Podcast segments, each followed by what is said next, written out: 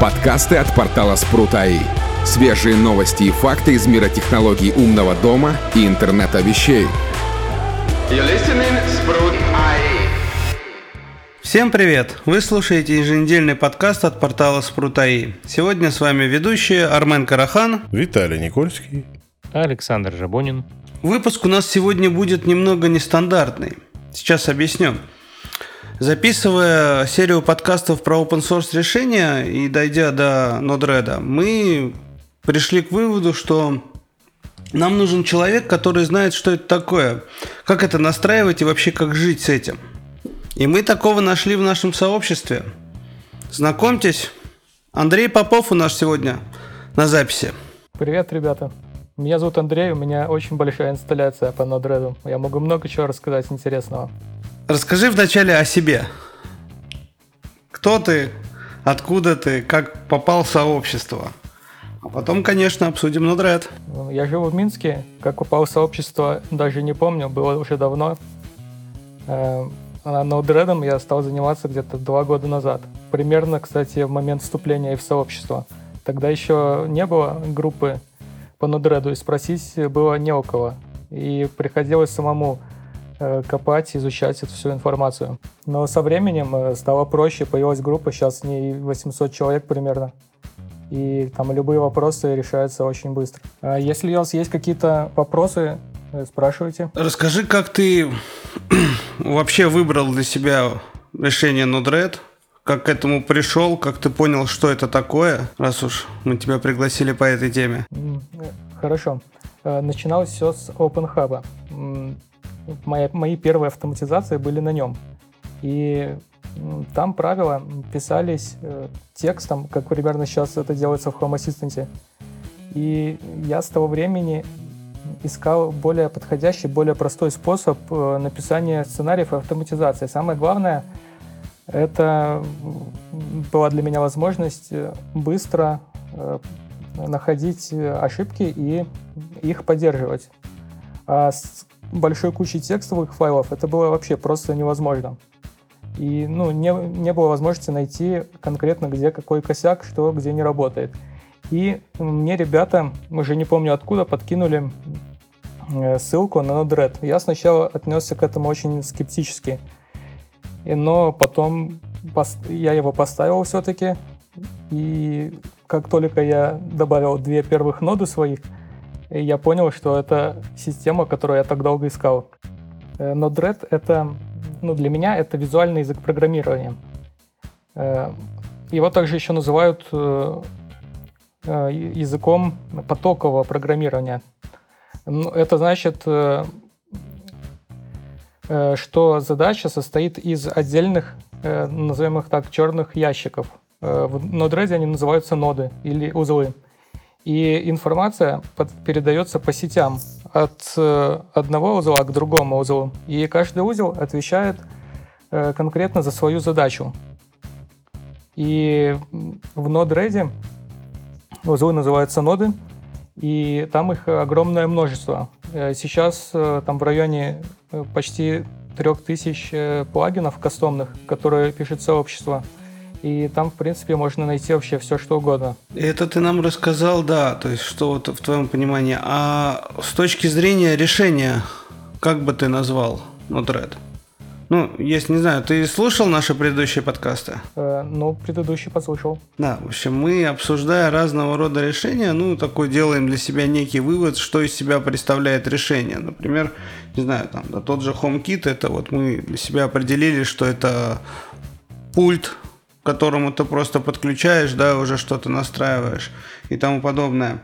Вот, вот. Что из себя Node-RED представляет? Ну, если HomeKit это пульт, то Node-RED это мозги.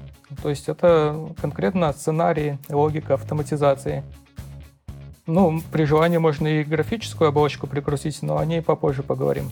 Ребята, Виталий, Саш, вы почему-то молчите. Ну, мне достаточно сложно поддерживать разговор на эту тему, потому что я сталкивался достаточно давно с Нудредом, и мне вот как раз не понравилось, потому что, как э, сказали уже выше, что, по сути, это язык визуального программирования, и ну, на самом деле достаточно сложно э, будет через несколько там месяцев, лет, э, если ты сюда не лазил, э, быстро в этом разобраться. Но это опять, это все, видимо, может от типа людей зависит, там, визуал или а, те, кто текст проще воспринимает. Мне вот, допустим, достаточно сложно это воспринимать, то есть я могу даже через неделю туда залезть и заново начать разбираться, что и как работает.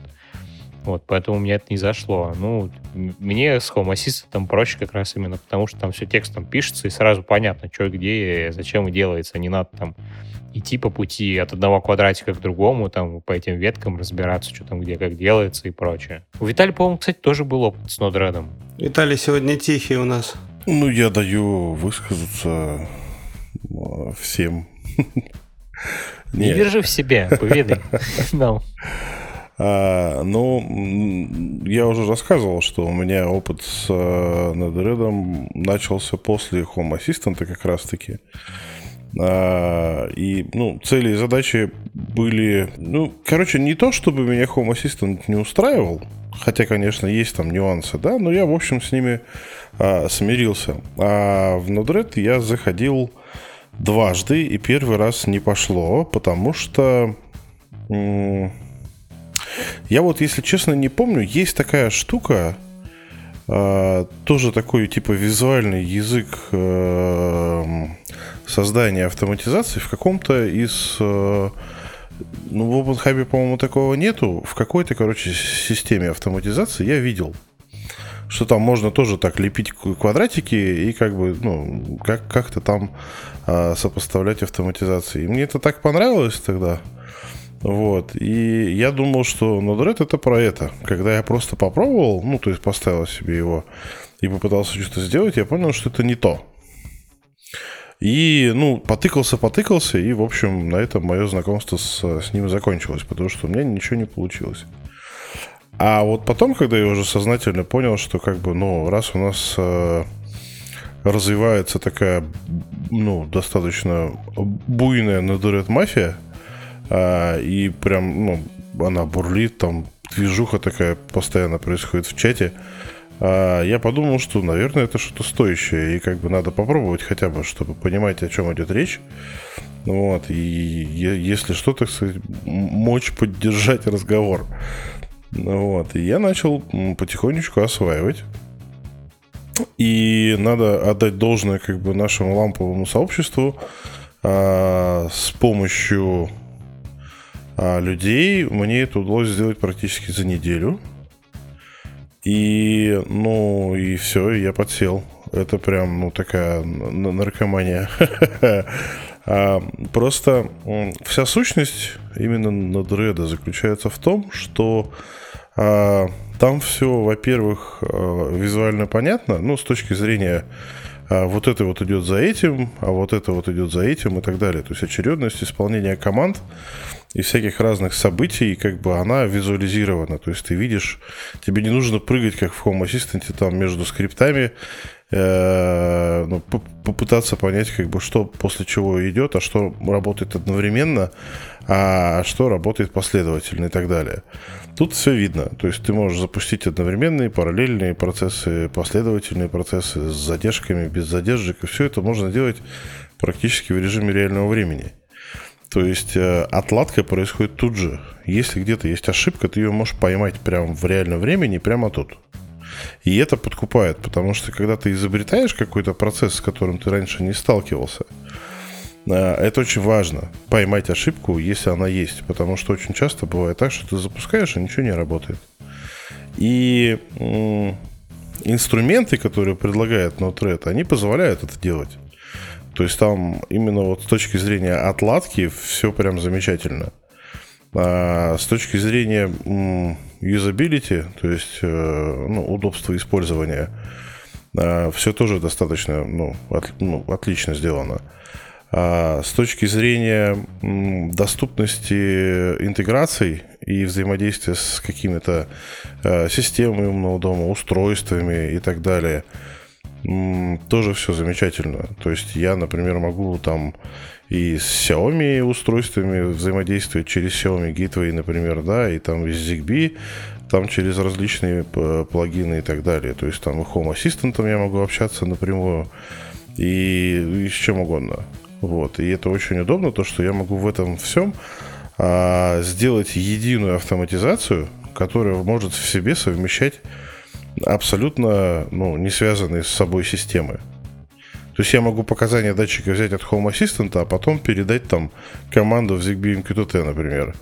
А, а потом еще а, к этой команде присобачить там, я не знаю, веб-хук запрос, который у меня запустит какой-нибудь процесс а, в Motion Eye, который у меня крутится автономно, да, и вот такие вот дичи можно творить.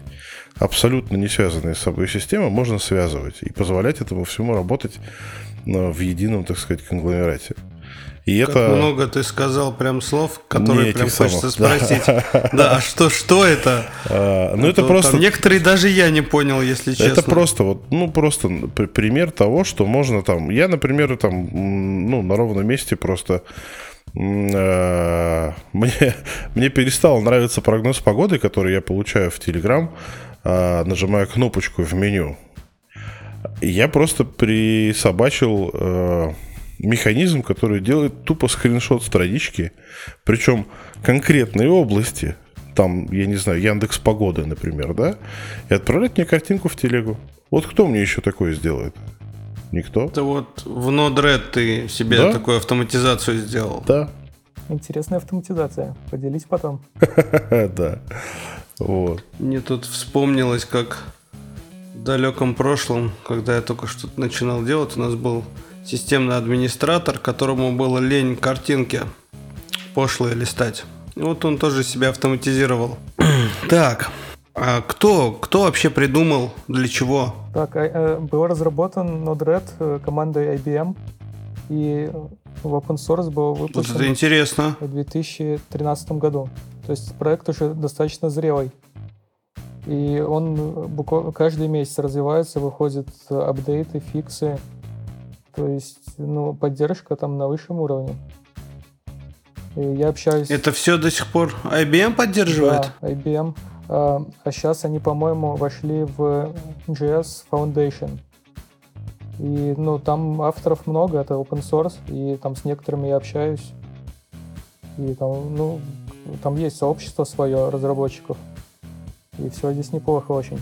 То есть и платформа будет и дальше развиваться. Ну, то есть я правильно понял, то есть это сообщество развивает и поддерживает сама компания IBM, но при этом это все open source, очень много разных разработчиков, разных людей, которые вообще сталкиваются с этим, что-то делают и делятся этим. Ну, тут я не хочу соврать, э, IBM сейчас какие-то имеет права на них или нет, но пошло это все от IBM. То есть это их разработка не, ну, изначально. Если это open source, то с правами там, наверное, отдельная история. Я под э, мой вопрос подразумевал поддержку. То есть, ну, может, это какая-то у них там брендовая тема или еще что-то. То есть они тратят свои ресурсы на то, чтобы поддерживать сообщество. Так? Э, ну, тут я не знаю. Виталь, может, ты что слышал про это? Нет, я... Обычно бывают познания такие. Нет. А, с точки зрения как бы влияния компании IBM на а, ну, комьюнити на Диреда, ну, по крайней мере, явно это, это нигде а, ну, не фигурирует. Но э, тот факт, что Node.RED используется не только для автоматизации именно умных домов, это факт. Потому что его... а где еще? Ну, можно он, он же, ты же пойми, как бы там есть э, вещи, с помощью которых можно автоматизировать все что угодно, любые рутинные процессы, в принципе, и не связанные с умным домом.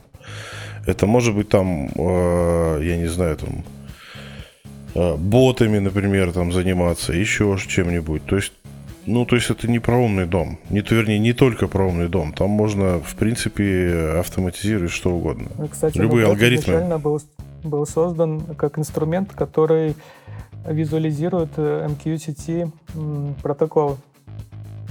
А потом уже начал обрастать всем, всеми плюшками остальными. То есть, э, ну, это попытка перевести из такого текстового формата в визуальный. Там просто вот эти вот э, вот модуль функций например. Уникальная штука. Ну, в смысле, это да, это чистый код. Э, значит, безо всяких там, просто пишешь код, кусок. А, и он, он работает. Но ты можешь в этот код подать все, что тебе нужно, и вынуть оттуда все, что тебе нужно. И, и там ты можешь вычислять что угодно. Считать баранов, э, вычислять там средний уровень углекислого газа, э, считать звезды, да что хочешь. Вот реально. А чем это тогда от Home Assistant это отличается, если все равно по факту как бы и универсальные штуки все равно надо код использовать? Потому что там не Python, а JavaScript используется? Нет, там функции используют те, кто, ну, кто хочет. Ну, я понимаю. Но там Но очень... Функции как, в каком языке программирования пишутся? А, JavaScript. Вот. Ну, нет, ты же пойми, что там много вещей можно сделать тупо кубиками, собрать конструкцию. Отсюда там убрать, тут добавить, тут вот сюда, а это вот сюда. Бац, оно работает. Допустим, э, мы получаем там значение какое-то, да, и у нас есть условия или-или. Мы ставим ноду, как бы, и две ниточки оттуда идут. Если так, то, то туда, а если вот так, то туда. И вот так вот ты можешь визуально, без всякого, ну, такого глубокого погружения в программирование реализовать, в принципе, достаточно сложные сценарии. Просто они будут громоздкие, поэтому люди, которые знают, а, ну, по крайней мере, алгоритмизацию программирования, им проще написать функцию. Это просто потому, что им проще так. Но можно сделать э, более громоздко через кучу-кучу вот этих кубиков, но неподготовленный человек, в принципе, а, способен сделать достаточно сложные вещи, не применяя кодирование. Вот и все. Я могу об этом так много рассказать, на самом деле. О методе вот именно такого построения визуального, да, из нод узлов, как это называется. И в сравнении с людьми, которым реально проще воспринимать все там текстом в таблицах. У меня вот мой проект, над которым я на работе работаю, он как раз в себе имеет я так понимаю, подобный же редактор, да, некий. То есть мы создаем, если я правильно понял, вообще, то мы создаем узлы, да, какие-то, имеем возможность их настроить как-то, а при желании еще и написать туда какой-то код из того, что я услышал, это JavaScript. Правильно? И все это на этой машине, как бы сказать, запустится, обработается. Верно? Ну да, все верно. Это прям крутая штука. Это и правда не, не только для умного дома. То есть любой API, API могу дернуть в интернете, если у машины да. есть да. туда доступ. Да, за все время я еще не столкнулся э, ни с одной задачей, которую бы я не смог решить при помощи Node-RED. И все решается достаточно быстро. Очень много есть готовых примеров. Они прямо на сайте Node-RED э, люди выкладывают свои варианты решения проблем. Там кто-то, например, Э, показывает, как он там свою Теслу подключает и ее там мониторит. Кто-то э, там какие-то, например, подает э, через API свои там данные по газу, воде. Кто-то еще что-то делает там с камерами. Очень много разных вариаций есть. Кто-то вон скриншоты в интернете делает. Не, ну я не только скриншоты на самом деле в интернете делаю. То есть у меня э, Расскажу поподробнее. То есть у меня есть камера. Она не умеет э, делать картинки сама. Статьи, ну, фотографии, грубо говоря. А когда мне нажимают кнопку звонка, как бы, чтобы я прям сейчас увидел, кто мне звонит, чтобы мне не писалось там видео, там 15 секунд потом отправлялось, да, а чтобы прямо сейчас увидеть именно картинку в моменте прям. А, нужен э, ну, снапшот, так называемый. А камера этого делать не умеет. Вот такая вот у меня камера. И я долго изобретал как бы велосипед относительно того, что, ну, надо с этим что-то делать. Это вот была первая проблема. А вторая проблема – это то, что я не хотел, чтобы у меня писалось все. А мне нужно было, чтобы как бы запись начиналась и вообще уведомления приходили только тогда, когда вот в определенных зонах что-то происходит. И это была вторая проблема. И все это я хотел решать э, посредством умного дома. И э, есть такое, такое решение для, ну, для умного дома в том числе, да, называется этот продукт Motion Eye. Э, как это, двигающийся глаз. вот. А, ну да, глаз, замечающий движение. Вот так скорее это лучше перевести. А этот продукт вообще использовался э, мной до этого, потому что он умел, когда Home Assistant не умел работать с камерами нормально, а он нормально там можно было смотреть камеры, которые как бы генерируют э, поток в режиме множества JPEG э.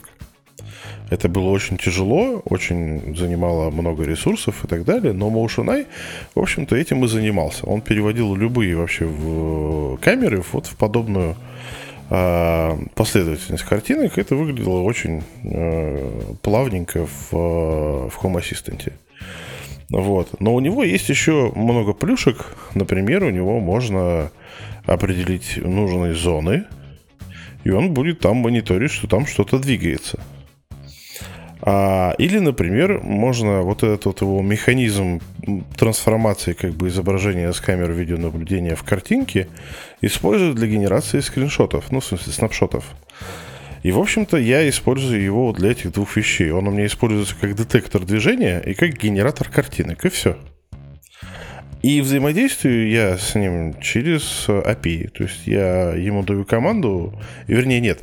Он, э, когда генерирует, э, когда детектирует движение, да, он отправляет мне э, через веб, веб-запрос, грубо говоря, в Node.js. И Node.js запускает как бы процедуру выдергивания из Motion картинки. Сложно, сложно, но задачу решает это на самом деле проще, вот э, с точки зрения временных затрат, проще купить нормальную камеру, которая поддерживает э, генерацию картинок, но э, не решается вопрос с детектированием движения. Ну, такие вот, она не очень тривиальная задача. Э, многим вообще на это пофиг, да, вот у меня был бзик такой, я хотел, чтобы мне вот, вот так работало. И э, Direct мне позволил это сделать. И достаточно вообще просто. То есть мне потребовалось там, я не знаю, я на это убил день, конечно, потому что ну, для меня вообще работа с камерами и с видео, и с файлами была а, достаточно непонятна. Плюс на Дирет у меня стоял в докере. А, это усложняет процесс вообще серьезно. Вот, и, в общем, куча-куча-куча была таких проблем, но вот с решением всех этих проблем у меня на эту задачу ушел день. Я решил, и оно мне сейчас работает э, очень-очень давно, очень стабильно. И я вообще забыл, как бы, когда что-то там менял. Вот как-то так это все происходит. В общем, ты довольный. Да, потому что когда я начал пользоваться Надуредом, а, я перестал чувствовать э, скованность ну, то есть, если у меня возникает какая-то задача, я точно понимаю, что я ее смогу реализовать. Ну, из того, что я услышал, это очень крутой инструмент. Причем не только для умного дома, а для любой, наверное, какой-либо автоматизации.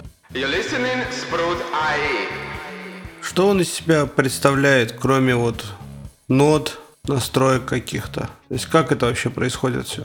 Ну, это сам по себе это софт написан на, на Node.js. Кстати, по-моему, Home Assistant э, тоже на нем написано. Э, это позволяет э, использовать огромное количество пакетов из репозитория NPM.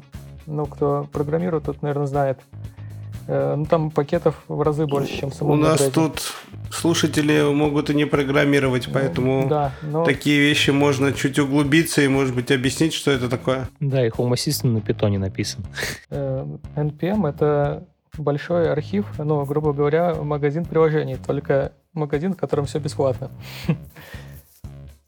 И Node-RED, поскольку он написан на Node.js, он может, в принципе, с этим кодом взаимодействовать. Можно подключать эти библиотеки и их использовать уже там дальше в своих, э, в своих каких-то плагинах, например. И как бы, ну, я уже углубляюсь в плагины, но большого труда не составляет, например, свой плагин написать. Там, например, грубо говоря, Э, я могу обернуть вот то, что Виталий делает там через Motion Eye, э, там какие-то ноды у него, могу обернуть это в один плагин, в одну ноду и упростить таким образом жизнь для всех остальных людей.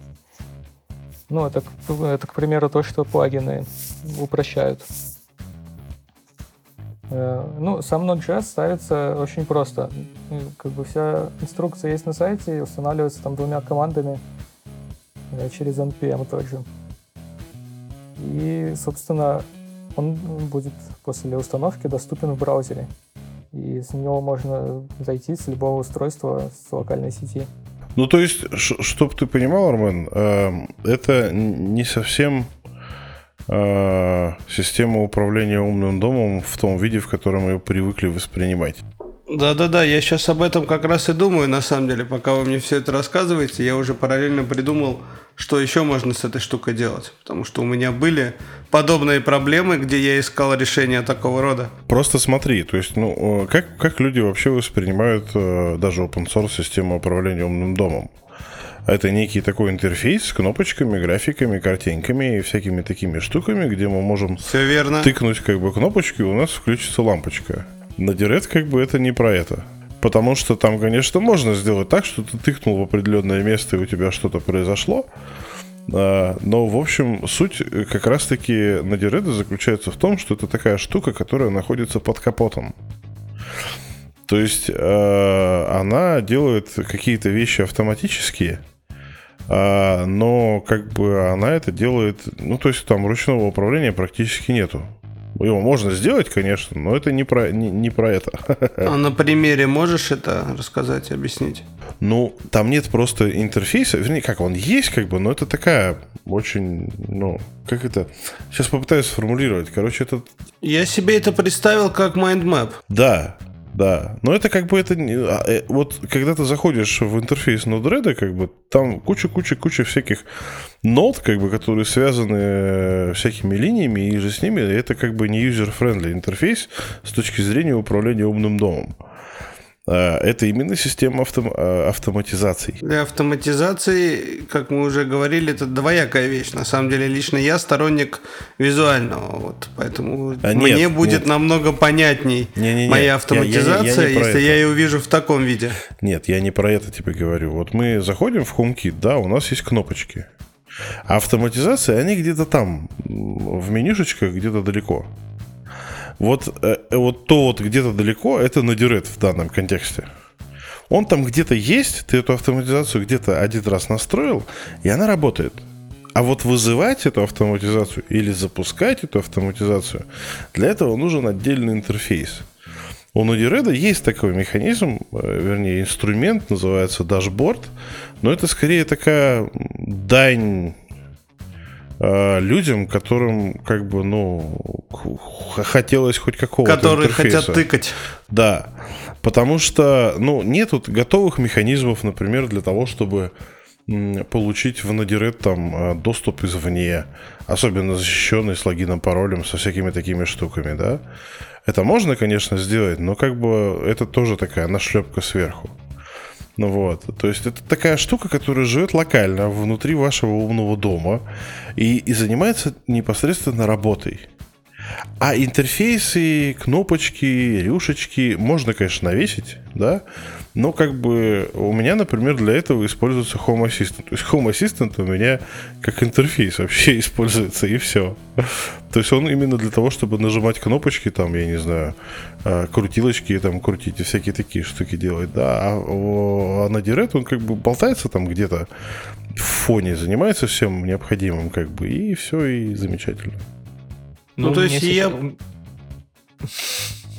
У меня, сейчас, у меня сейчас так с этим, со спортхабом, то есть я не так давно переехал тоже на спортхаб почти полностью, и такие простые автоматизации, типа там есть движение включить свет, и все устройства у меня там просто в спортхабе, а вот э, именно как э, дашборд я пока ха использую, потому что, ну, во-первых, привык, во-вторых, как бы я не один им пользуюсь, вот, и да, вот, то есть вот в этом плане у меня там только сложное что-то осталось, типа там э, откры... какой-то задвиженчик, датчик движения сработал, прошло 8 секунд, надо закрыть замок, после этого прислать телегу оповещение. Вот, вот так. Ну, и, кстати, я еще э, вот э, такое понятие у себя имею, как хаб. То есть спортхаб — это хаб, который объединяет разные девайсы, там, разных торговых марок. Э, Home Assistant тоже может выступать в роли хаба. Тоже там у него куча есть э, плагинов, аддонов там, для подключения пылесосов там, и прочего. И Node-RED может выступать тоже как хаб, в нем тоже есть все эти плагины. И тут надо для себя выбрать, э, где вот этот центр, где это сердце будет, куда будут концентрироваться все девайсы. Ну, чтобы не было такого, что в Home Assistant там два аддона там на два каких-то, там Xiaomi девайса, в там Zigbee девайса, ну, чтобы не было вот этой распределенности. И тут я советую выбрать какой-то какой-то один софт, в котором все будет собираться воедино. Ну, я вот изначально пытался как бы использовать Home Assistant именно как девайс хаб. Вернее, это был такой плавный переход. Ну, то есть у меня все устройства были заведены в Х, а я начал просто оттуда забирать автоматизации. В итоге я оттуда для начала забрал только автоматизации. А потом жизнь так сложилась, что ха у меня начал подтормаживать. Ну, то есть я просто сравнил скорость реакции, когда на Duret работает напрямую с тем же, там, я не знаю, ZigBee MQTT или просто с MQTT, да, а, или когда он получает данные из Home Assistant. И получалось, как бы, что из Home Assistant происходит медленней. А иногда это было критично. И поэтому потихонечку, по помаленечку, как бы я начал забирать из Home Assistant э, некоторые устройства. И, но ввиду того, что как бы дашборд у меня там в зачаточном состоянии сделан в Node-RED, то есть, ну, визуализация именно тыкатель, тыкательного взаимодействия с моим домом, да, я начал сталкиваться с такой фигней, что устройство-то у меня в ха уже не присутствует, а управлять мне им хочется ручками. И вот тут как бы концепция использования Node-RED как хаба, Именно чтобы вот только он, например, и все, и больше ничего. Ну, при наличии вот развитого именно дашборда, то есть вот user интерфейса для чистого управления, да, ну, было бы, наверное, целесообразно. Но в том виде, в котором сейчас там настраивается та же самая, вот тот же самый дашборд, да, кнопочки, там, рюшечки и же с ними, это вообще неудобно. Не, ну, ну можно мне, использовать мне лично. Э, HomeKit как э, визуальную часть и не, не использовать при этом Home Assistant? Да, я понимаю, но, допустим, нет у меня Apple. А если у, у тебя Google, у, да? У, у, у Виталия вообще нет устройств от Apple, кроме старого iPhone там, и iPad, да, вроде? Нет, у меня есть, у меня про, есть про мобильные. свежий iPad. Как бы. Слушайте, а я правильно понял, что как бы нету как такового интерфейса подключения устройств? Нет, он есть. Ну, какие-то дополнительные. То есть из коробки я, не, допустим, да, не могу там... Э, то есть вот я поставлю на машину нужный софт, подключу к этой малинке ZigBee стик, и вот дальнейшие мои действия, то есть, да, если брать какое-то что-то другое, типа там Homebridge, там это все очень быстро происходит. Я включил и подключил. Как это здесь происходит? Просто с ваших слов я понял, что это могут быть танцы с бубнами. Найти плагин, скачать, поставить, настроить. Ну, собственно, на этом все и закончится. Все трудности. Потому что как раз ты можешь моим плагином воспользоваться to MQTT, который позволяет очень быстро и просто выбирать устройства и общаться с этими устройствами. Так для этого нужно еще Zigbee MQTT поставить как-то. А, ну, кстати, да. Да, да, да. То, то есть... Да, есть какая-то боль в этом, да. Боль этого всего заключается в том, что нужно смириться с тем, что на начальном этапе придется, ну, заморочиться за настройку. Какую бы вы компонент не ставили себе, да, ну, в смысле, вот модуль там а, взаимодействия с чем-то, а, вам придется помучиться его настроить. Потому что там нет такой штуки, что ты нажал две кнопки, как бы у тебя все заехало. Нет, то есть нужно э, засунуть ноду, настроить взаимодействие с чем-то, потом понять, как эта нода работает, потому что разработчиков, конечно, много, но документации писать эти разработчики очень не любят. Есть огромное количество плагинов, где э, в описании плагину написано, он делает вот так вот. Как он это делает? Что он делает? Вообще непонятно. У нас э, я пользовался э, плагином, э, который взаимодействует с Xiaomi Breezer. Причем с конкретной моделью, со 150. И э, я столкнулся с проблемой. Ну, прям вот, ну, оно не работает, и все. Благо, разработчик, как бы он в нашем сообществе, я начал задавать ему вопросы. А там документация, типа, вот это выглядит вот так. Ты, картинка, как бы, там три ноды, как бы, и типа, все работает. Классно? Классно. Я начал разбираться и выяснилось, что там, э, ну, я ступил, потому что я не увидел определенных настроек в определенном месте, да, вот, но и как бы оно там позволяло работать и немножечко по-другому, но как выяснилось, потом оно там не работает так. А, и вот таких вот нюансов очень много. А если это хорошо, разработчик был, грубо говоря, под рукой, да? А когда у тебя там разработчик э, последний раз, э, я не знаю, обновлял ноду там полгода назад, ты пишешь там ишью где-нибудь на гитхабе, как бы, и сидишь, ждешь ответа. И тебе могут не ответить, а документации нет. Это очень знакомая история. Ну, а вот, самому дописать, если разбираешься в этом? То есть, имея знания JavaScript. Да, пожалуйста, ты можешь это все исходники на GitHub, можно спокойно исправить ноду, закинуть pull request, и разработчик, э, возможно, опубликует, смержит, и твой фикс появится уже. А исправить ноду и закинуть к себе без pull реквеста Ну как, сделать форк, ну это уже там программерские штуки делать форк, потом в pull request, и разработчик смержит. Не-не-не, ну, ты сейчас как можно, бы, да, простым можно... языком говори, говоришь о том, сейчас, погоди, говоришь о том, что если как бы имеешь знания программирования, ты можешь взять исходник, который лежит, да, в открытом доступе на гитхабе, угу. что-то туда допилить и сделать пул туда и уже там кто-то этот pull request по по посмотрит, одобрит, смержит, и вот все вот эти заумные программерские штучки. Ну, точнее, девопсовские, ну ладно. А, и я-то говорю про другое, то есть нельзя просто взять этот код, дописать и на свою машину развернуть. То есть вот если я, допустим, не хочу помогать там всем подряд, а я свою проблему решил. Там многие так и делают на самом деле. Именно поэтому там огромное количество а помнишь, мы обсуждали проблему, что это хомбриджовая проблема, а, что там есть э, куча примерно одинаково называющихся а, плагинов. Вот тут та же проблема. То есть тут... То есть бы... никто не проверяет это все. Ну, по сути, да. Ну, то есть, там, я не знаю, плагинов работы с Xiaomi, их там штуки три, наверное. А вот это вот плагин, который работает со скриншотами, их штук 20 там всяких разных который, ну, я, я использую, я просто взял самый свежий, как бы, но там это все использует там а, какую-то очень популярную библиотеку, которую просто все форкают, как бы добавляют туда всяких рюшечек и выпускают свои плагины. И вот такого там очень много.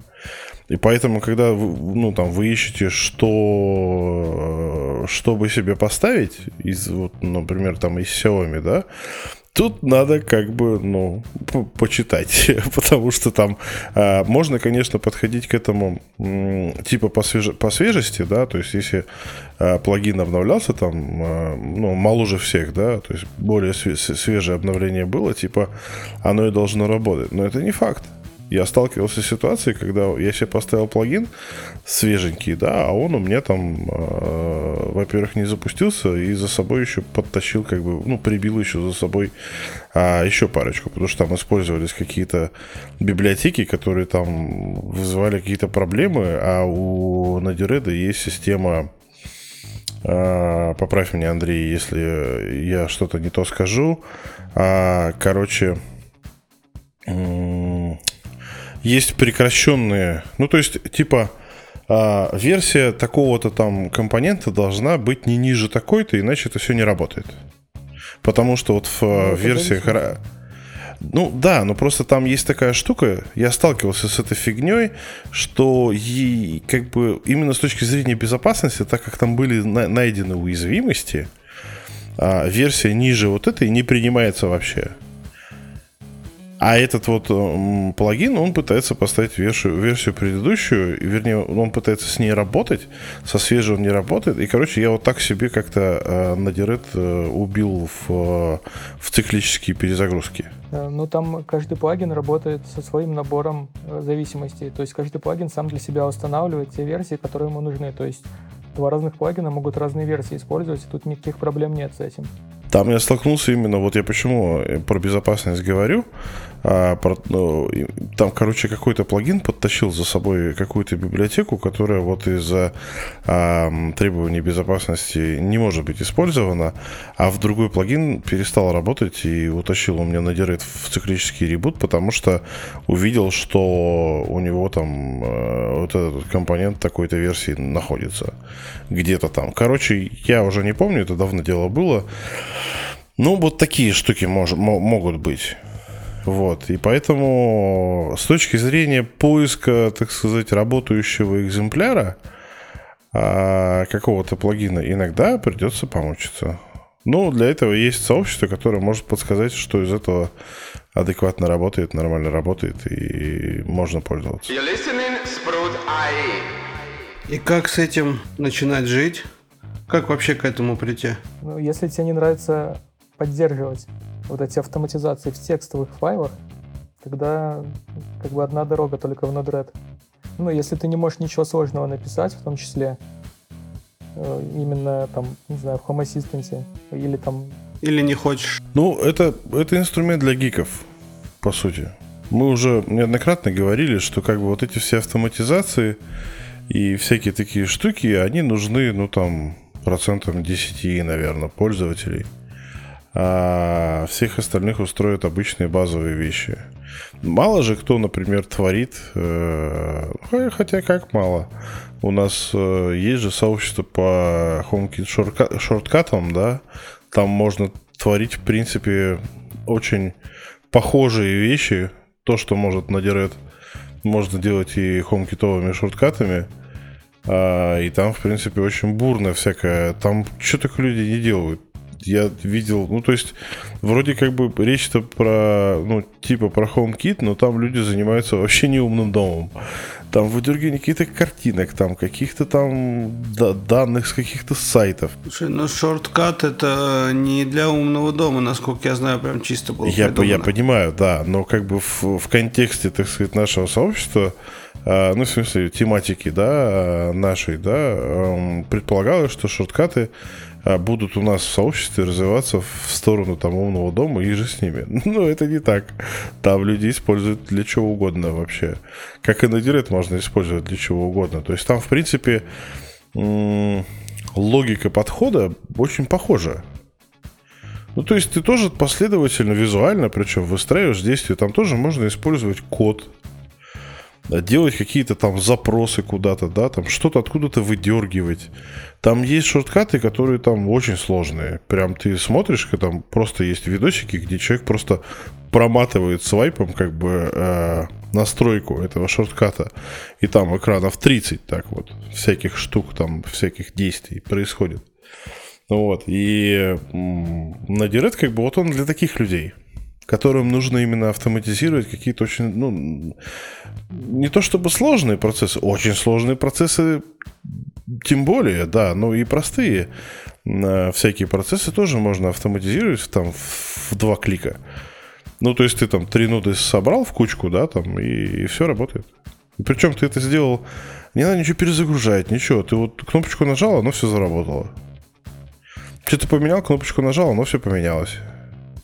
Очень быстрая обратная реакция, очень быстрый отклик э, с точки зрения отладки. Очень простой достаточно поиск ошибок. Ну и вот, ну, то есть вот если в это погрузиться, понять и принять логику, то все становится очень просто. И самое главное, да, это ты перестаешь... У тебя стираются в башке границы. То есть ты понимаешь, что в принципе тебе, ты ограничен теперь действительно только фантазией больше тебя, тебя практически ничего не ограничивает. Это, наверное, самая такая важная штука, а, которая позволяет как бы потом, ну, делать вещи. Потому что очень часто же мы, когда сталкиваемся с домашними автоматизациями, у нас основная проблема это кейсы. Ну, то есть, как бы, а, вот это вот, а что так можно было? Придумать, что да, оптими... да, автоматизировать, да? Да, то есть, когда тебе говорят, вроде же очевидная штука такая, и ты такой, ё-моё, что так можно было, что ли? Вот. То тут как бы можно. что угодно. Вообще что угодно можно. И ты не привязан, в принципе, ни к чему. Ну, нужны данные с веба, пожалуйста. Нужны данные, там, я не знаю, э, с MQTT, с ZigBee, из твоего, с каких-то там проприетарных каких-то систем, э, всяких таких штук, да, пожалуйста. Ну, если есть плагин. Если нет плагина, можно договориться, и кто-нибудь тебе его напишет. Если тебе нужна какая-то необычная математика, ты можешь прийти к людям, и тебе просто дадут кусок кода, который будет делать твою математическую задачу, как у меня было. А, то есть мне просто сказали, что вот это вычисляется вот так. На тебе кусок кода, как бы пользуйся. Это было просто, ну, манна небесная, потому что я сидел и думал, блин, а как мне вот это посчитать? Вот я хочу вот так, чтобы мне считалось. Вот. И, и такие вот штуки, как бы, ну, их практически, ну, наверное, вот только в шорткатах. Из того, что вот есть э, сейчас на сегодня, э, из такого доступного, из таких доступных инструментов, наверное, только там можно сделать. Ну, я бы хотел добавить про шорткаты э, в HomeKit. Я с ними имел дело и столкнулся там с проблемой. Они, они хороши сами по себе, то есть для каких-то вещей они годятся, но неко- некоторые штуки я не смог там реализовать. Э, например, вообще простая вещь. Кто-то приходит домой, кто-то уходит из дома. Э, создаешь откат, который посылает данные в Node-RED. И Node-RED считывает, что там кто-то пришел, кто-то ушел. Но как получить имя устройства, которое пришло и ушло, не получилось вообще никак. Ну, там достаточно сложно это. Но это скорее, это скорее вопрос к HomeKit. Да. И в HomeKit есть... Я два раза столкнулся с большой, огромной проблемой, которая меня вообще отвернула от него. Это то, что я потерял просто все свои автоматизации на ровном месте.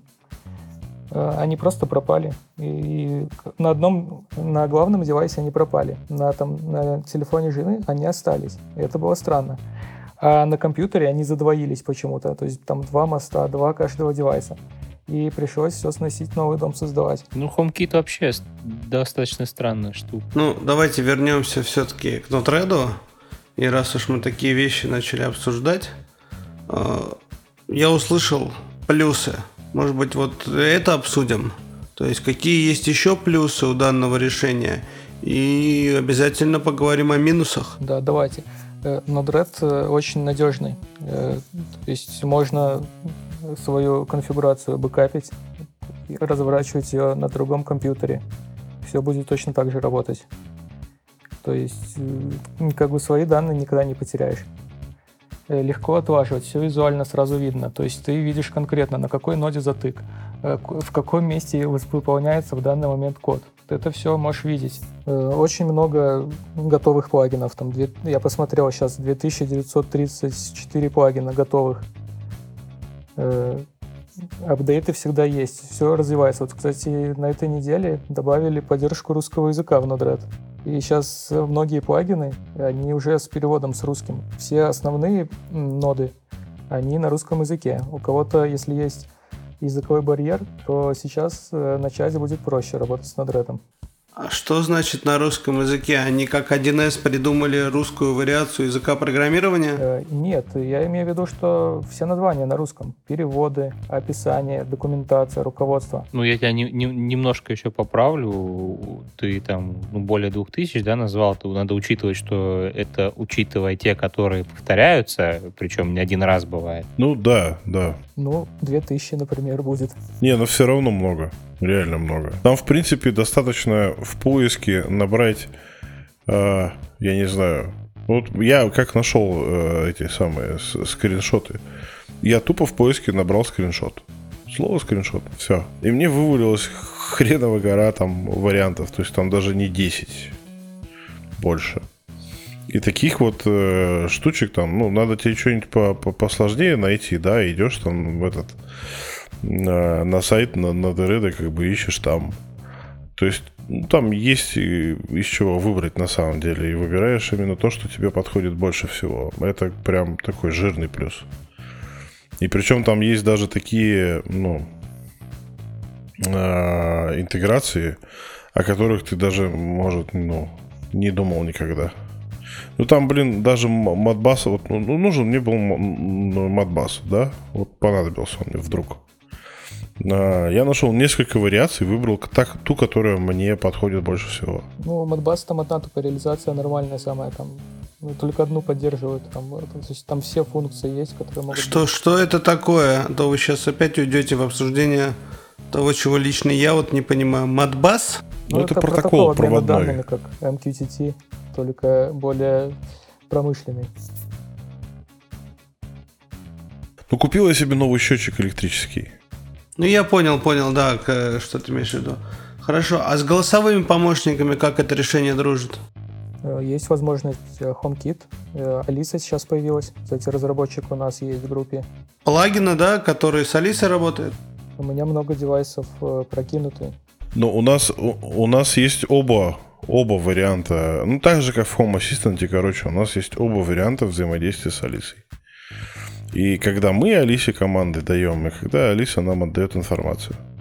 Слушай, мне прям захотелось попробовать, короче, что такое Node-RED, я вам так скажу. В случае, в случае Node-RED, кстати, вот с, с Алисой произошло э, так, что м, разработчики, если вот про Home Assistant оба, обе движухи и в Алису, и из Алисы делал, делались одним человеком, то в Node-RED это два человека. И один у меня перестал работать, кстати, модуль.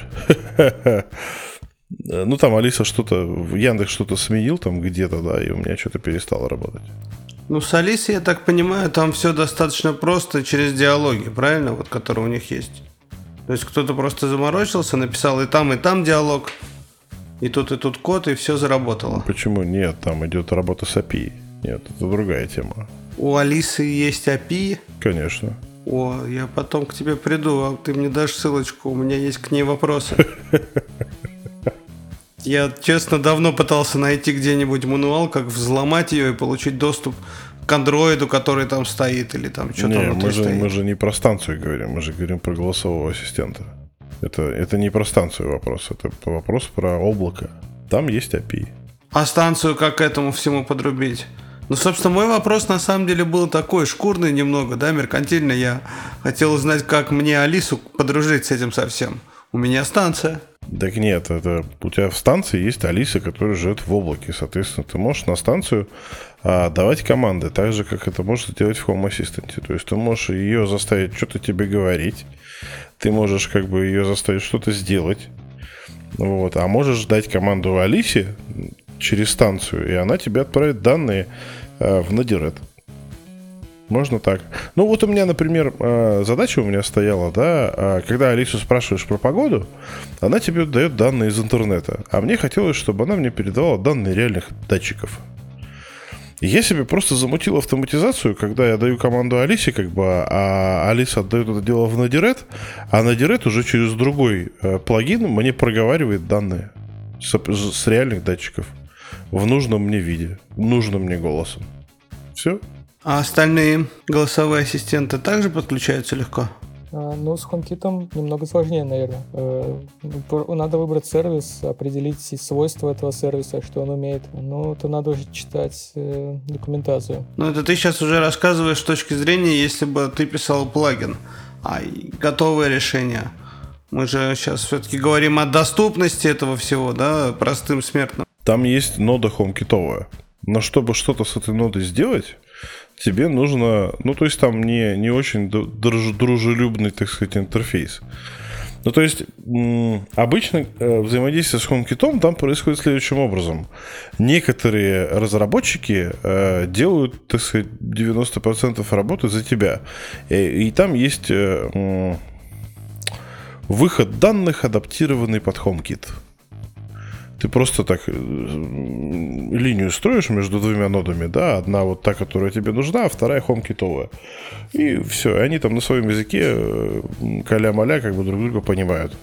А если тебе нужно именно вот, в стандартную хомкитовую ноду передать команду какую-то, да, а, ну, придется изучать потому что, ну вот, э, я недавно тут развлекался, там мне для тестов нужны были определенные специфичные девайсы. Например, там э, у HomeKit есть такая сущность под названием Wi-Fi роутер. И чтобы в HomeKit мне этот Wi-Fi роутер хотя бы, ну, в ручном режиме сделать типа он живой, и мне так не получилось.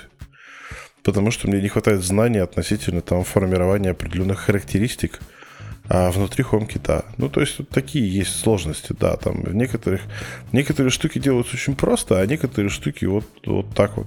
Ну, кстати, хочу добавить, вот ты говоришь, что некоторые разработчики сделали вывод э, информации отформатирован для HomeKit. Это как раз с нашей группы началось, и, наверное, я первый, кто так начал делать, потому что была куча вопросов вообще, как э, добавить девайс в HomeKit. И ну, людям сложно вычитывать там документацию и понимать, в каком виде нужно подавать данные в HomeKit, чтобы он это понял. И в своих плагинах я начал делать форматирование данных специально под, под э, HomeKit ноды. И таким образом получилось, что связь э, стало максимально простой вообще, которое может быть. За что тебе все наше сообщество выражает огромнейшую благодарность. Потому что этим функционалом пользоваться просто божественно. Ну, потому что реально, вот ты берешь, как бы тупо вот э, линию прочертил, как бы соединил две ноды, и все, блин, работает. Причем так, как надо. Это прям очень хорошо. Я просто вот реально, я сталкивался несколько раз, когда мне нужно было а, какие-то данные передать в HomeKit, как бы, и чтобы а, что-то туда отдать, тебе нужно понять, во-первых, какие характеристики там есть вообще у этого типа устройств. Потом, что в них должно быть. Потом, э, в каком, э, какого типа там используются переменные. А, а есть там еще типы переменных, которые вообще фиг знает, как выглядят. Даже Google тебе не особо помогает. Вот. И, и ты такой втыкаешься в этот вот э, забор даже стену, как бы, и все, и, и не знаешь, что дальше делать. Вот, но вот если ты поймешь бы. принцип, то ты сможешь любой потом сервис добавить. Это понятно, но это нужно разбираться. Это время, ресурсы и так далее, да.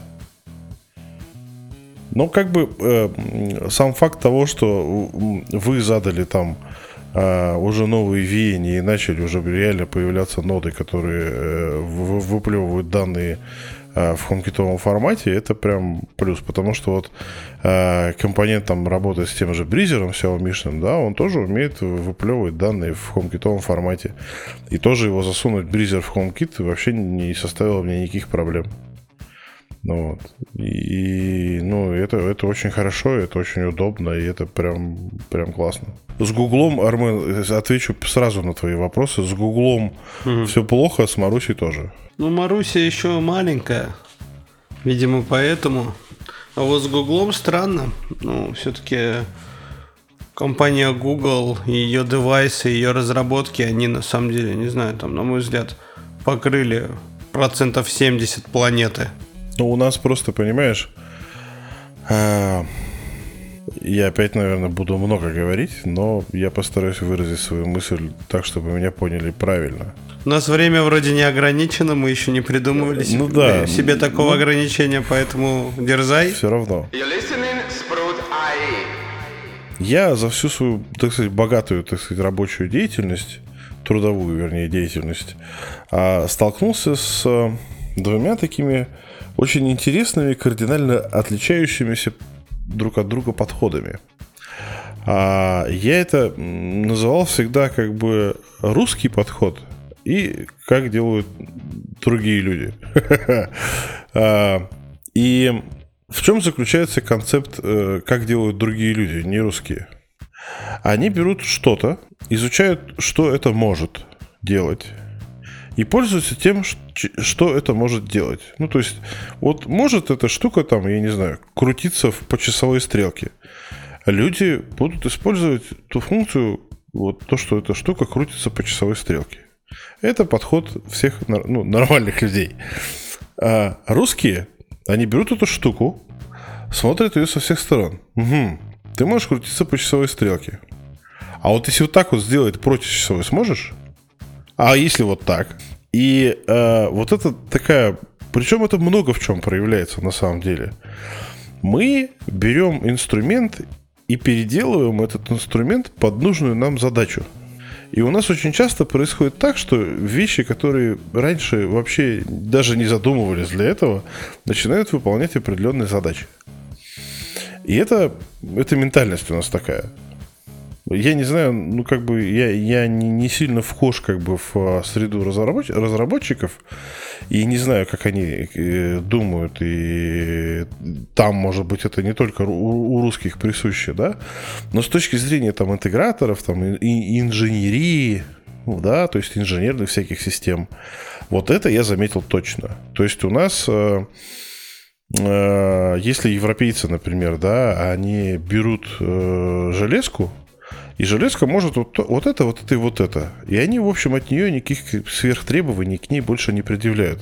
Она может вот это, вот это. Будем пользовать то, что она может делать.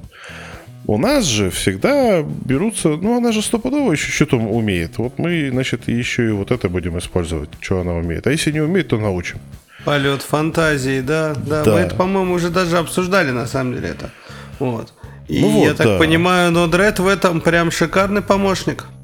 Я это все к чему рассказываю? Вот то, что как бы наше сообщество содержит в себе людей, которые сейчас а, задают, так сказать, тон. Ну, допустим, а, почему раньше как бы э, ну, это, все злые были, потому что велосипеда не было. Почему раньше никто не додумался, что как бы было бы неплохо выводить данные в хомкитовом формате для хомкитовой ноды? А может быть, это вот э, станет не, неким э, новым, так сказать, ну, must-have обязательным требованием, например. А, и вот всякие такие штуки, которые как бы, ну там, западное мышление, оно просто, а зачем? Типа вот есть настройка, мы же тут программисты все дружно собрались, как бы нам ничего, не, никаких вообще проблем не составляет написать этот километр, как бы там, характеристик, которые там нужно что-то с ними сделать.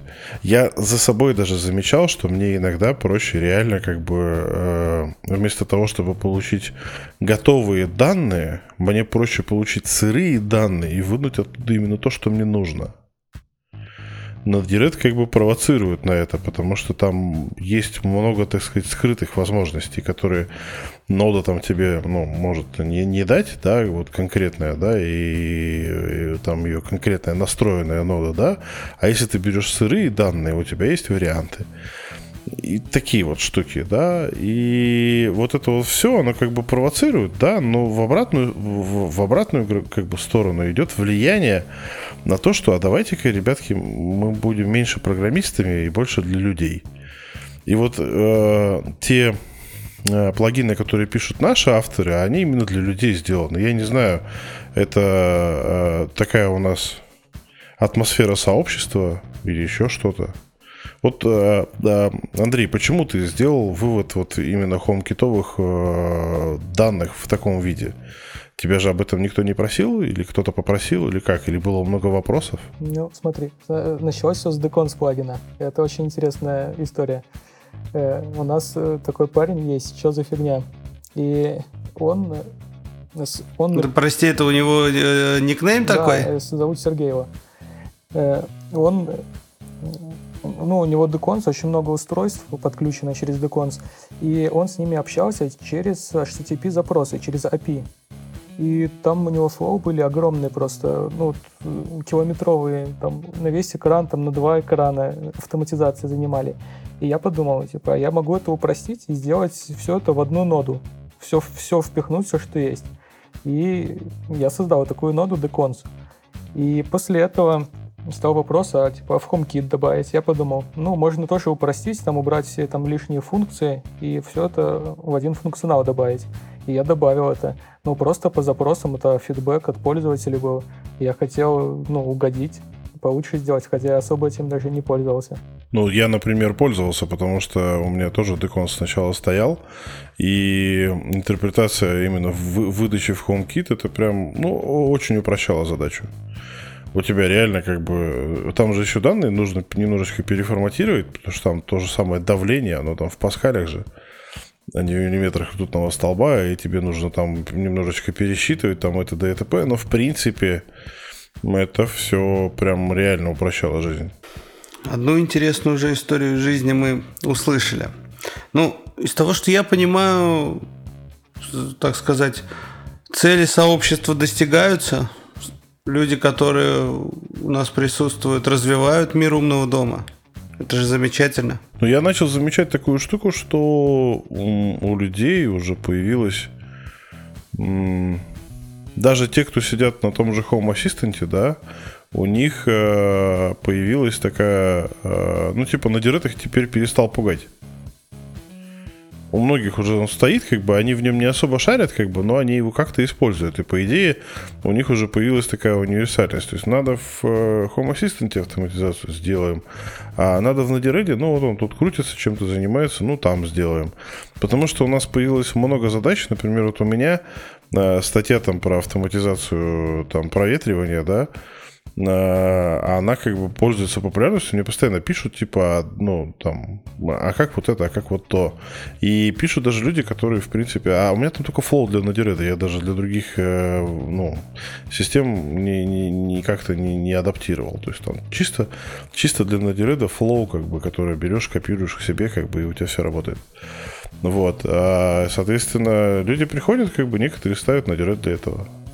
Ну, как-то, в общем, оно перестало пугать.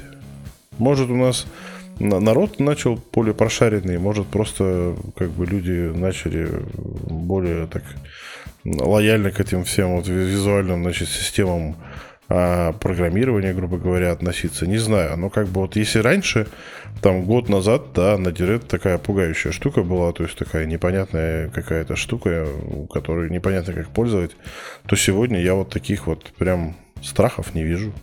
Люди, видимо, привыкли. Ну, либо это влияние нашего сообщества такое, что, типа, на это не страшно, если что, поможем. Ну, кстати, насчет помощи. Вспомнил еще одну историю очень интересную. Насчет плагина с, э, для роборока, пылесоса. Э, стучится мне в личку человек из сообщества и говорит, а пылесос можно в Node-RED подключить? Я говорю, ну, не знаю, у меня нет пылесоса. И этот человек мне пылесос отправил из Краснодара в Минск, чтобы я для него написал плагин. Ну, я согласился, потому что мне это, в принципе, интересно. И добавил людей в группу. Там человек 15, может, тестировщики, кто, у кого есть пылесосы. И буквально где-то за две недели я собрал плагин работающий. И там управление и HomeKit есть голосом, можно управлять пылесосом и все что угодно. Все функции полностью реализовал. Все красиво, с примерами, все как надо. И все, пылесос отправил назад в Краснодар. И вот где-то месяца два назад только купил сейчас свой пылесос уже, он тоже работает отлично. И, ну, это с этим же плагином, да? Да, но единственное, чтобы поддерживать плагин, нужно, чтобы девайс был и чтобы ты им пользовался. Тогда идеально будет поддержка. Просто некоторые вещи, типа как Decons, я закинул. Я их уже не поддерживаю. То есть они уже как есть, так есть. Ну да, вот как раз-таки поддержка плагинов, да, это такая штука. Ну, то есть э, разработчики... Вот это стандартная проблема open source, э, которая заключается в том, что э, разработчик устал, и как это, я устал, я выхожу, как бы перестал поддерживать плагин, и он как бы, ну, он есть, но он будет, может быть, работать, но с какой-то там старой версией там чего-либо. А текущие уже как бы обновления уже все. Ну, поэтому, ну, как бы люди подхватывают, на самом деле, я видел такое. Ну, вообще просто поддержка этих плагинов, она на добром слове держится, это просто так. Хоть у меня есть там линки для пожертвований, но реально э, донаты, они не приходят. Но бывает такое очень редко. Там на гитхабе мне там один чел, не помню, из Швеции, по-моему, там закинул там, 70 долларов, по-моему, и сказал, типа, ну, классный плагин, спасибо, я пользуюсь, а не мог бы ты там добавить еще такую мелочь? Ну, я, естественно, что делать, добавил, и, ну, как бы поддержка так работает. И так у многих. Слушайте, ну это на самом деле, опять же, мы это обсуждали, это беда любого open source решения. То есть я поэтому вот в самом начале и да, интересовался IBM, э, участвует в этом как-то, то есть у них есть какой-то интерес в этом. Да. Опять же, там в чистке магазина, да, от всяких там непонятных плагинов. Ведь по идее же можно себе там наставить всего. А если у тебя еще выход в интернет, то и безопасности себя лишить. Как, кстати, с безопасностью Node-RED? Ну, он не должен быть открыт внешнему миру. Это мое мнение. Он ну, там ее нет просто. локальной сети крутиться и все, выполнять свои задачи. Не, ну если я правильно понял из того, что вы рассказали, я могу поместить в локальную сеть, ну, то есть в сеть поместить машину с доступом в интернет, и через нее, допустим, да, делать нужные мне манипуляции. Ну вот там есть дашборд, который типа, ну, позволяет там кнопочки, графики и всякие такие штуки, да. Но э, вынимать его наружу я бы, ну, я и не стал. Именно поэтому у меня Home Assistant до сих пор живой. Ну, там через VPN там какие-нибудь такие. Ну, тут скорее мой вопрос э, не в том, чтобы вынимать его наружу, а чтобы, наоборот, уметь пользоваться сервисами, функциями, которые есть снаружи. Нет, с этим-то проблем нет вообще. Он с облачными сервисами работает прекрасно. То есть я именно про это спрашивал. Нет, тут как бы не, нет проблем. Ну, то есть э, он может забирать данные откуда угодно. Если, ну, у него же есть доступ в интернет. Поэтому с этим нет проблем. Это факт. Ну, ну как бы как это просто касается вопросов безопасности. Потому что безопасность обычно она про доступ извне вовнутрь. А изнутри, вовне, как бы это ну, никто особо не заморачивается. Ну и такое тоже по-любому бывает, я уверен. Так что, давайте подытожим. Что в итоге вот как раз можно на моем примере, потому что мне прям после нашего разговора прям захотелось найти время и покопаться в этом. Потому что даже вот, опять же, повторюсь, у меня там на работе есть подобное решение, мне прям стало интересно посмотреть, как это реализовано. Вот что мне нужно сделать, чтобы прям завтра же начать использовать Node-RED? Ну, наверное, в первую очередь э, я бы посоветовал зайти все-таки на сайт Sprutai и по тегу Node-RED э, открыть статьи все. Там есть очень много понятных базовых статей, которые описывают азы работы с Node-RED. И всем начинающим я советую ознакомиться с ними. Там их не так много, может, там три страницы, там, за 30 статей но вот а, именно азы почитать, там как термин называется, как отладку производить своих приложений. Я вот как раз-таки могу про свой путь сказать, что да, я начал читать статьи. Читать вообще полезно, когда ты чем-то начинаешь заниматься. Я понимаю, да, но я как бы привык разбираться во всем, знаешь, там... Э, читая техническую документацию на английском языке, причем на таком э, жестком техническом английском, тут как бы я начал читать э, статьи, которые есть у нас на портале. У меня тоже появилась куча вопросов, но тут хотя бы понятно, кому их можно задать. Ты приходишь в чат и задаешь уже вопросы конкретные, потому что я вот так поглядываю, э, там новичков-то появляется у нас прилично, у нас даже иностранцы появляются. Причем на Дорет, наверное, один из немногих чатов, где у нас постоянно появляются иностранцы и задают вопросы, им причем тот же Андрей на английском отвечает. Вот. Ну, это, я так понимаю, они как раз от плагинов и приходят. Ну, нет, они очень много приходят по, просто по поиску в телеге. Потому что на, на Дирет, на Дирет они видят количество как бы, людей, которые там, тут у нас пасутся как бы, в чатике, и, видимо, заходят и задают просто такой вопрос, типа, а кто-нибудь не может помочь вот с этой фигней? И ему говорят, да, пожалуйста. Вот. И э, с учетом вот с учетом этого конгломерата, то есть статьи на портале, плюс э, ламповый чатик на Диредовский, где, в принципе, помогут и помогут, ну, нормально. Вот. А вот этого всего, в принципе, достаточно для того, чтобы войти в тему. Ну, мы сейчас не будем посылать наших слушателей в чатики, и я все-таки хотел бы поподробнее раскрыть эту тему, потому что вот мне самому завтра хочется и правда попробовать. Со статьями я понял. Обязательно я с ними ознакомлюсь, и я думаю, наши слушатели тоже это прекрасно понимают. Дальше что? Вот, то есть такой краткий ликбез, не знаю, чек-лист. Ставишь на директ, все. Ну, то есть, опять же, вот, ну, как, как мы, да, а, прошлое решение обсуждали. То есть, мне нужна малинка. В идеале, да. Вот, вот, как бы давайте в таком ракурсе расскажем нашим слушателям. То есть, берем малинку, заходим на официальный ресурс. Но если, если ее нет, можно поставить на свой компьютер, поиграться, например. Вот так тоже можно, то есть, да? Так его можно поставить в Linux-систему. И там, по-моему, даже есть варианты установки на Windows там и же с ними. То есть его, в принципе, можно поставить... Да, на Mac, на Windows можно ставить. Да, куда угодно. Ты его можешь поставить для тестирования. Просто тебе для этого ничего как бы... И оно причем, кстати, будет работать. И, и, как бы и может, может даже малина не понадобится. Не, ну это не удивительно. Малина же это же тоже просто маленький компьютер. Ну да, я имею в виду, что вот у тебя есть компьютер, которым ты пользуешься. Э, ты можешь туда поставить, развернуть там на директ, как бы, и э, начать им пользоваться. Если тебе понадобится, ну, захочется, чтобы этим занимался там отдельный, э, там, маленькая, не маленькая сервер, не сервер, неважно что, это все можно забрать с компьютера, пересадить туда, как бы оно все будет работать. Очень удобно. Причем подойдет даже там малинка вторая. У меня со второй малины на тред установлен. И он ресурсов вообще по минимуму потребляет. Но, конечно, зависит от э, того, что ты напишешь, какие алгоритмы. Но в основном это 2% нагрузка на компьютер, на процессор. Ну, то есть все достаточно просто, как и везде. Нам нужна машина, да, на которой мы все это будем разворачивать. В данном случае это еще может быть обыкновенный компьютер стационарный, ноутбук, что угодно. Вот. И, соответственно, пару хороших статей, в которых уже детали описываются, как скачать, где скачать. Да там даже официальная документация очень простая. Там он, он ставится там три строчки. Ну, три строчки ты сейчас имеешь, то есть командной строки, три команды, да? Да, копи-паста, все. Ну, интересно, я обязательно попробую. Совет от меня начать, начинать с простого. То есть не пытаться какую-то огромную сложную автоматизацию сразу сделать. А начинать просто маленькими шагами идти к цели и там добавлять, расширять. И, ну, пусть, пусть малая часть, но работает изначально, а потом уже это можно все на своем интересе, интерес будет подгонять, подогревать. Э, можно будет улучшить эту автоматизацию, расширить, сделать сложнее ее намного. Ну, я думаю, все будут начинать из разряда что-то типа вот я на кнопочку нажал, а вон та вон лампочка включилась. На какую кнопочку?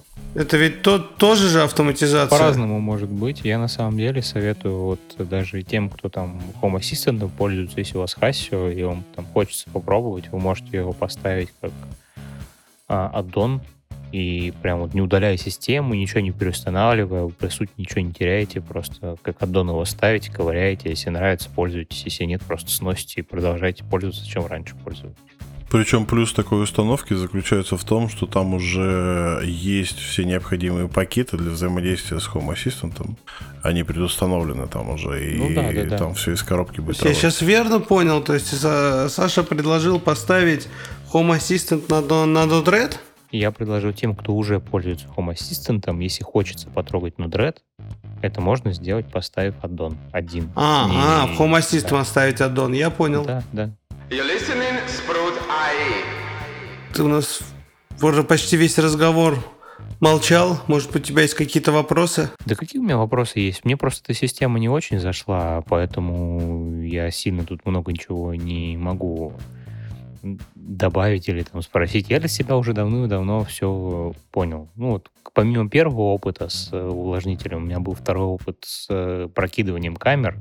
И когда, ну, в эту камеру в HomeKit я имею в виду, когда мне сказали, что, о, слушай, а у тебя там вторая камера не работает, потому что тебе нужно отдельный мост создать и в нее уже добавить камеру вторую. А у меня этих камер четыре. Я так подумал, не, пожалуй, мне с этой системой не по пути просто и все. Не вышло что-то, да? Не, не, мне, меня не зашло, у меня не заладилось, поэтому я ей не так сильно пользовался. Ну, могу привести пару интересных примеров э, автоматизации, которые я использую. Я тут выписал пару штук. Например, у меня самодельный дверной звонок. Ну, это, грубо говоря, кнопка, но она самодельная. Это просто, ну, неважно, это просто контакт на замыкание. И по нажатию на эту кнопку у меня дома включается колонка с проигрыванием особой мелодии. Ну, то есть у меня самодельный дверной звонок полностью, который работает на Node-RED. Э, Еще мне интересно, это интересный у меня есть вариант использования Node-RED. Я его использую для приготовления пива. У меня есть э, отдельный экран, который показывает полностью все данные, которые мне нужны, когда я варю пиво. Такого То есть это у тебя прям понатыкано все датчиками? Да, все датчиками, программами, там, эти, таймерами и прочим. Ну, там очень много данных э, нужных мне, и все на одном экране выводится. То есть самодельный интерфейс используется. Одна из самых сложных автоматизаций, которая у меня есть, это проветривание помещении. Там вообще используется, э, наверное, десяток различных параметров, ну, такие как э, качество воздуха в помещении, наличие человека в этом помещении, время последнего проветривания, текущее время, там CO2. И если там звезды сошлись определенным образом, и комната нуждается в проветривании, и это никому не помешает, то в Telegram присылается вопрос, а стоит ли отменить проветривание, или все же оно начнется через 30 секунд после этого сообщения. И, ну, как казалось, это очень крутая автоматизация, она работает. И при этом она очень сложная. И прошлую зиму она отлично отработала, показалась а, шикарно просто. Все довольны. Сколько устройств там задействовано в такой а, автоматизации?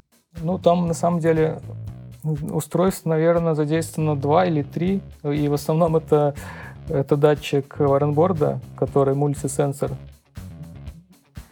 Э, ну, как бы сложность вся...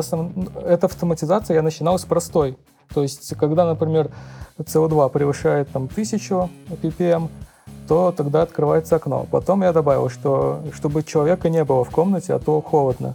Ну и так постепенно автоматизация это обросла со временем. А сколько вообще у тебя устройств подключено? Ну, я недавно посмотрел, у меня подключено, ну, у меня весь умный дом на варенборде, и у меня подключено 760 э, устройств варенборда, 760 нот.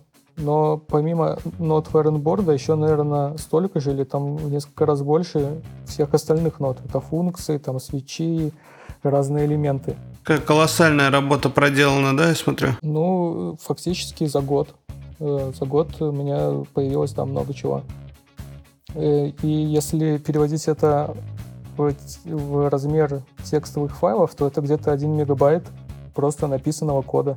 Это очень много. Ну да, мегабайт это немало для подобных вещей. Что-нибудь еще, может быть, мы можем обсудить по этой теме? Лично у меня вопросы кончились. Для себя я все выяснил и готов на самом деле попробовать. А ты уже купил себе ESP-шечку? чтобы попробовать э, с предыдущего подкаста. А то у тебя так накопится, ты так отложишь в, дал... в, в, этот, в, в далекий ящик, как бы, и так и не попробуешь, а мы не дождемся обратно. У меня связи. так половина умного дома лежит в ящиках. Я думаю, он ждет отпуск, когда у него будет недели три свободных, и он прям разом все начнет делать. Не, у меня так реально уже пару ящиков лежит всяких задумок. Даже где-то что-то покупаю, периодически складываю на будущее. Обязательно до этого дойду. Ну вот э, я тебе советую освоить на Дирет и э, когда ты уже более-менее его освоишь, все, весь этот ящик, он очень быстро-быстро, ну, с идеями, он быстро будет реализован. Это, наверное, главный, так сказать, фактор э, этого решения. Ну, мне вообще, вот да, если меня спрашивать, меня затронуло то, что это реально возможность э, разные вещи автоматизировать, то есть не обязательно касающиеся умного дома. Ну, если это все вот так вот еще работает, то, конечно, почему нет? В общем, мне вы продали Node-RED. Я тогда предлагаю на этом закругляться, так как мы вроде все обсудили, кто сделал, как этим пользоваться. Услышали хорошие интересные истории про нестандартную автоматизацию. Я позадавал все интересующие меня вопросы. Я думаю, что просто эта тема, мы, мы только начали, я думаю, мы когда-нибудь дорастем до, до того, что будем рассматривать там отдельные какие-то интересные кейсы прям по шагам. И так что тема Надиреда, наверное, еще будет неоднократно у нас всплывать. Почему нет? Тогда предлагаю попрощаться с нашими слушателями. Всем всего хорошего. Слушайте нас почаще, задавайте вопросы. Вопросов, кстати, почему-то нету, но, видимо, мы и правда отвечаем в чате. Но было бы интересно все равно получить вопросы. Я думаю, после этого подкаста они появятся. Будем ждать. У нас в гостях был Андрей Попов. Всем доброго времени суток. Я ведущий Крахан Армен. Виталий Никольский. Александр Жабунин. Всем всего хорошего. Пока. Пока-пока. Пока, ребят. Подкасты от портала Спрут.АИ. Свежие новости и факты из мира технологий умного дома и интернета вещей. You're listening, Sprout.